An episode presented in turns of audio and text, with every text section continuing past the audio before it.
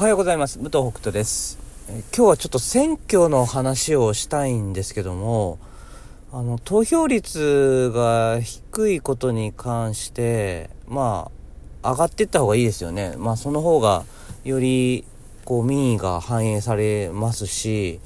もうこの一票っていうのはね、もう一人一人の、こう、大切なものですから、で、まあ今はなんか、まあ自民党がね、ボロ勝ちしててね。で、だけど全体から考えたら多分野党の方が投票率多いっていうのはよく言われると思うんですけど、あの、この投票率が低いことで、僕、もしかしたら、その海外との、その、やり取り、外交をする中で、実は投票率が低い国って、あの、力が弱いんじゃないかなってていう気がしてるんですよ。あの、それはですね、えっと、結局、まあ、投票率がまあ30%台とかね、40%前半とかってなってくると、これ明らかに国民無視して、あの国は政治ができるなって思うと思うんですよね。一部の、その政党を支持してる人たちで成り立ってる国だなって。で、まあ特にこう、外国の政治家の人とかだったら選挙のことね、詳しいから、あ、調べれば、あ、こう、日本っていうのはこんぐらいの投票率で、あこういう割合で与党に、あの、票が入ってて、みたいなのがわかるじゃないですか。で、まあ、なん、大体、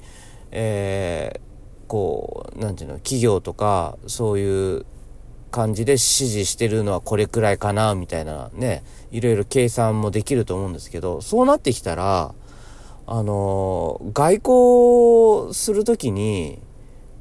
なんて言うんだろう、あの、ある意味で議員の人だって、自分だけの力じゃなくて、その国民の意思でっていうことで話ができると強いと思うんですよね。相手に対して。だけど、まあそれって、その、まあちょっといいか悪いかわからないですけど、自分だけの意見として言うんじゃ弱いから、いやいや、その手段っていうのは、か、あの、国民が許さないよ、みたいな感じで、で、国民が許さなきゃ、これをやった自分は落とされるし、落選しちゃうし、次の選挙で。そしたら、これ、法案、あの、あなたの国とのこれは、ちょっとできないと思うよと。もう、もうちょっといい方法を探そうよ、みたいな話が多分できるんじゃないかなと思うんですよね。でも、これ投票率が低かったりすると、いやいや、お前の国は投票率なんてこんなもんだろうと。で、この支持層に金払えば、お前また通るだろうと。だから、これご利用ししろよって言われたら、もうまさしくそうだから、その言いなりになるしかないじゃないですか。で、そういうことが結構起きてんじゃないかなと思うんですよね。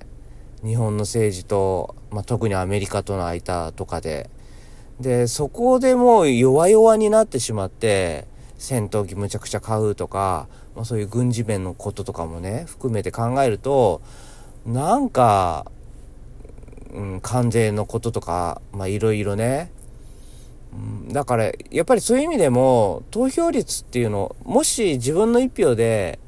変わらなかったとしても、投票率が上がってること自体で、その外交のとこだって意味があるんだなと。で、もちろん他にもね、いろんな意味はあるんだけど、ここ一個僕の中ではなんか、はって気づいたので、ちょっと話してみました。えー、こ、このことに関して何か書いてある本とか、ああったら教えてほしいなと思います。映画とかでもいいかな。何か情報あったらお待ちしております。では、また明日。